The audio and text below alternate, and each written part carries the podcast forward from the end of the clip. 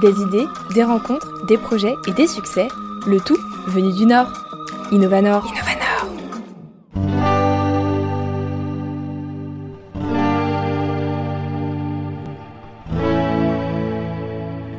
Passionné de bricolage et de récupération, Alain décide il y a quelque temps de faire de sa passion son nouveau métier et troque son quotidien d'électricien pour celui d'un brocanteur créateur.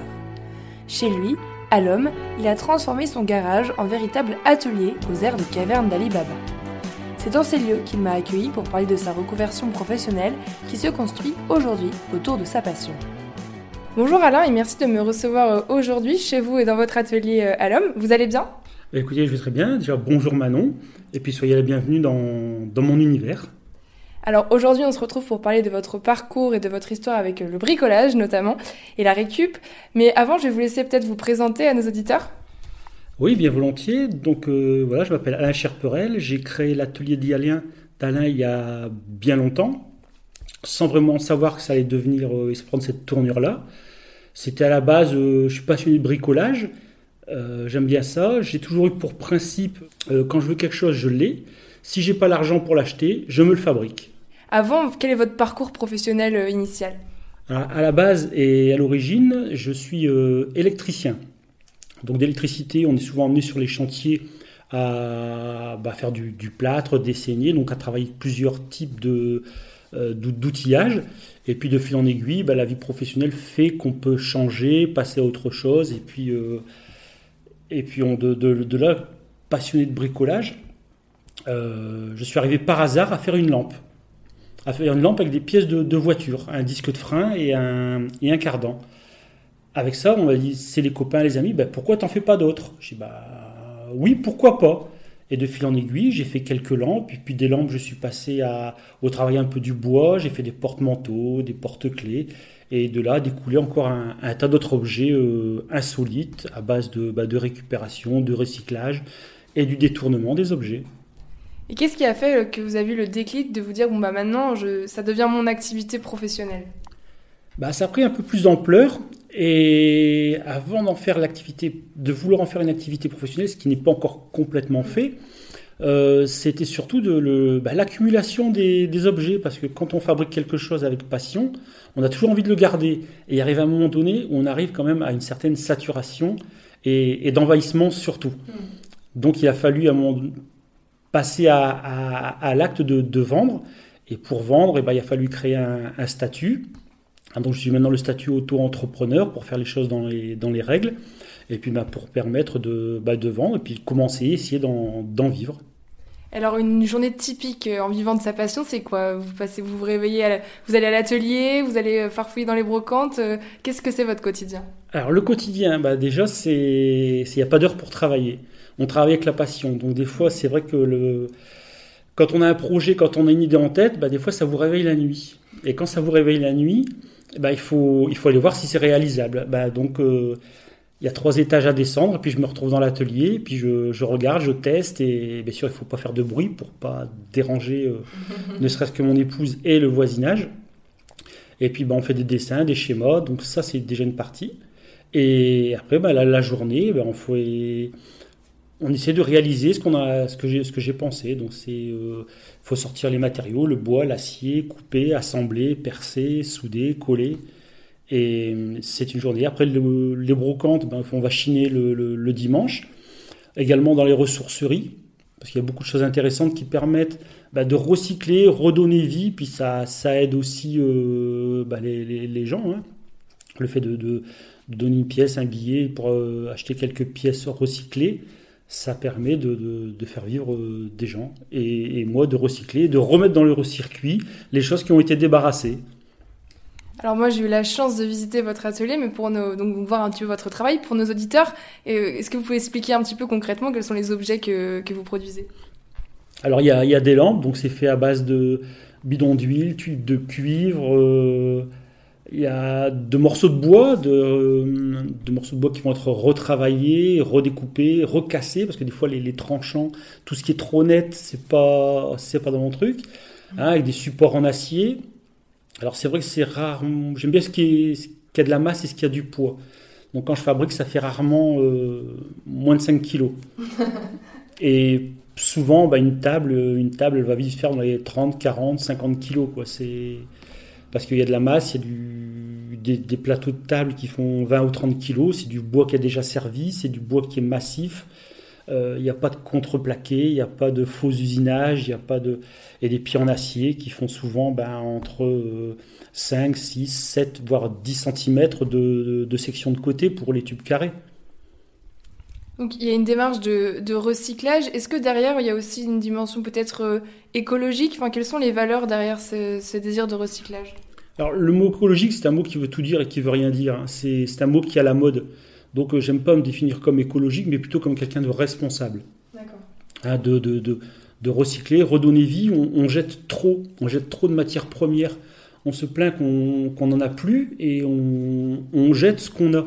Donc il y a tellement de choses qu'on pourrait revoir. Donc moi, ma, ma mon infime contribution, hein, c'est bah, de, de, refaire des, des choses utiles euh, avec des choses qu'on allait jeter. Que je me demandais justement, c'est ça, cette critique de, de, du mode de consommation, c'est quelque chose que vous avez découvert justement sur les chantiers, vous disiez en étant électricien, en vous rendant compte que de ces matos, que vous utilisez quand même plutôt des choses qu'on peut trouver justement sur les chantiers. Euh, Est-ce que c'est là que c'est venu ou vous avez toujours eu cette, cette tendance à être sensible à ce genre de sujet? Non, c'est pas c'est pas depuis toujours. Hein. C'est bah, au fil du temps. Le, au fil du temps, tiens, un disque de frein, on, jette un disque de frein alors que c'est de l'acier, c'est une matière, et bah, ça peut toujours ça peut toujours resservir. C'est euh, on jette, bah, après ça va être broyé, des fois c'est jeté, et il y a tout un tas, comme on voyait tout à l'heure à la télé, je vais faire des, petits bouts de bois, un bout de bois que on aurait pu jeter, bah, il va servir il va servir de porte-manteau. Donc c'est venu au fil du temps, il n'y a pas eu vraiment de, de, de, déclic sur cette démarche de, de faire attention. Mais c'est euh, venu un peu euh, comme ça au fil du temps, c'est dans la responsabilité. Et alors ce changement euh, d'activité, maintenant vous travaillez, enfin votre travail c'est votre passion, qu'est-ce que ça vous a apporté? Est-ce que Comment vous vivez maintenant ce métier? Ah, c'est un sentiment de liberté, c'est j'en vis pas encore, mais pouvoir vivre de sa passion, c'est un luxe de nos jours. C'est un luxe, mais il faut aussi s'en donner les moyens. Est-ce qu'il y a des... Vous dites vous n'en vivez pas encore, il y, a, il toujours des doutes, des difficultés auxquelles vous êtes euh, confrontés? Bah c'est le salaire de la peur. Hein. C'est sans argent on vit pas et, et je veux je, veux pas devenir esclave de ce que je crée pour fabriquer un salaire. Hein, C'est-à-dire que quand on est passionné de, de création, de, recycler des objets, c'est on, on, les vend, c'est sûr, mais c'est il faut pas créer pour vendre, pour se faire un salaire. Sinon, on n'est plus libre d'esprit. On n'est plus libre de ses, de ses créations, on n'est plus libre de, de son temps, parce qu'on va falloir produire, produire, produire, et je veux pas arriver à ça. Oui, parce que vous avez quand même renoncé du coup à un certain niveau de vie en changeant d'activité professionnelle. Ah, on perd, euh, on perd en salaire, mais on gagne en confort de vie. Ouais. Mais c'est l'équilibre de la balance. On ne peut pas élever les deux d'un coup. On perd d'un côté, mais on gagne de l'autre. Est-ce qu'il y a un conseil que vous auriez aimé recevoir quand vous êtes lancé dans ce projet, que vous aimeriez donner aujourd'hui à des gens qui, bah, justement, qui ont envie de se lancer euh, dans une activité professionnelle en lien avec leur passion, mais qui, bah, financièrement, se posent cette question-là euh, Peut-être un encouragement, je ne sais pas. Bah, dire, faut toujours, euh, faut toujours tenter, parce qu'après, sinon, on vit dans les, dans les regrets. Mais il faut quand même, de nos jours, quand même mesurer l'impact que ça a avoir sur, un, sur la vie de famille, hein, parce que c'est euh, de ne pas se mettre en, en, danger financièrement, parce que c'est bien de, de, de, de, vivre de sa passion, enfin, d'essayer d'en vivre, mais il faut faire, faire vraiment attention de ne pas mettre ce, tout le monde en péril, quoi, parce qu'une vie de famille, c'est fragile de nos jours. Mais au niveau de la qualité de vie, c'est quand même. Enfin, euh, vous ne reviendrez pas en arrière? Ah non, non, non, non, non, non, non à aujourd'hui, je préfère euh, faire beaucoup plus d'heures pour gagner beaucoup moins. Mm. Mais c'est des heures passionnées. Ouais. Donc ça compte pas. Quels sont vos projets pour la suite? Est-ce qu'il y en a? Ah bah, Les projets, bah, c'est de, de, pouvoir euh, euh, en vivre, c'est pouvoir en vivre, vivre de sa passion. C'est mon projet, c'est mon but. Parce qu'aujourd'hui, donc vous exposez, vous pouvez nous donner un petit peu les endroits où est-ce qu'on peut vous retrouver votre travail? Oui, alors aujourd'hui, euh, j'expose chez des à la Maison du Style euh, qui se trouve à Templeuf, Belgique. Alors allez-y, c'est un endroit fabuleux. Hein, c'est un resto brocante au 55 rue de Roubaix à 75 200 Templeuve, c'est en Belgique, pas Templeuve, France. Et j'expose en permanence là-bas au milieu de huit autres brocanteurs, créateurs. Et c'est une très bonne adresse également pour y manger. D'accord. On prend note alors. Est-ce qu'on peut aussi passer peut-être commande et euh, également si on a une idée de projet euh, ou c'est tout né dans votre tête? Alors, euh, passer commande, non, c'est, je m'y refuse parce que ce qui se passe quand, quand quelqu'un m'explique, un, me, donne un projet, j'ai pas la vision complète de ce projet. Donc, créer quelque chose dans mon esprit alors que je suis pas dans l'esprit des gens, c'est, complexe et, les gens risqueraient de ne pas avoir ce qu'ils veulent. Donc euh, je m'y suis, euh, je m'y suis refusé. Hein, je, crée par rapport à mes idées, mes envies, par rapport au matériel et aux matériaux que j'ai de, de disponibles. Et à partir de ça, je, crée. Et les gens, bah, ils peuvent. Il y a une telle diversité que tout le monde pourra trouver euh, chaussure à son pied. Hmm.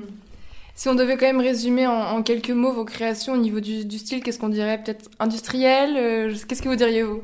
Oui, alors le mot industriel, c'est un mot qui a, qui est, à la mode, mais oui, c'est vrai que c'est une tendance, euh, c'est une tendance industrielle. Oui, j'aime bien tout ce qui est métal, bois, acier, tout ce qui vient de tout ce qui vient de l'usine. alors, si on souhaite découvrir un peu plus sur votre univers, euh, on le disait en off, vous débutez sur les réseaux sociaux, mais vous êtes quand même présent sur Facebook, c'est ça? Tout à fait. Oui, donc j'ai une petite page euh, Facebook qui s'appelle l'Atelier d'Alain, l'univers industriel revisité. Bon, alors pour les curieux, vous pourrez en découvrir un peu plus sur l'univers d'Alain sur cette page Facebook. Qu'est-ce qu'on peut vous souhaiter euh, aujourd'hui, Alain? Bah, Dans un premier, c'est comme à tout le monde en ce moment, la santé. Et dans un deuxième temps, bah, c'est euh, bah, continuer à, m'éclater. Bon, vous souhaite tout ça alors. Merci beaucoup Alain et à bientôt. Merci Manon.